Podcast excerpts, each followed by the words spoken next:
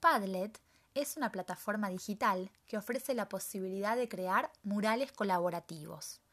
En el ámbito de la escuela, funciona como una pizarra colaborativa virtual en la que tanto profesores como estudiantes pueden trabajar al mismo tiempo, dentro de un mismo entorno y de manera colaborativa. Esta herramienta abre un abanico de posibilidades para desarrollar diferentes recursos educativos de forma colaborativa, novedosa, atractiva, accesible, es decir, también fácil de usar y propio de la cultura y la era digital, de la cual nuestros estudiantes son nativos. Por ende, los recursos eh, digitales son necesarios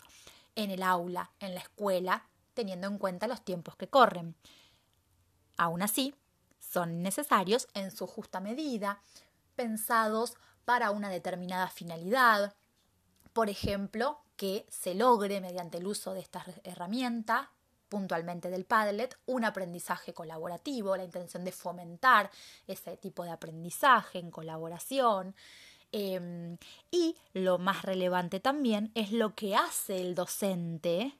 y lo que propone el docente respecto del uso de esos, de esos recursos digitales que está proponiendo utilizar.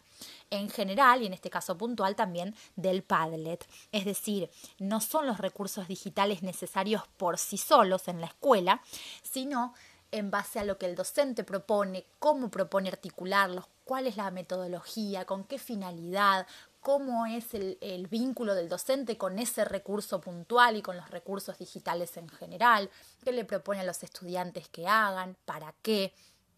Por ende, entiendo que los aportes que hacen estos recursos en el aula son interesantes, son necesarios, pero también es importante pensar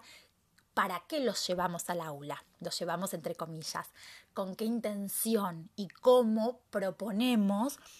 y eh, eh, la forma de incluir ese medio digital en el aula, de qué manera hacemos inclusión y abrimos una relación entre la cultura digital y la educación.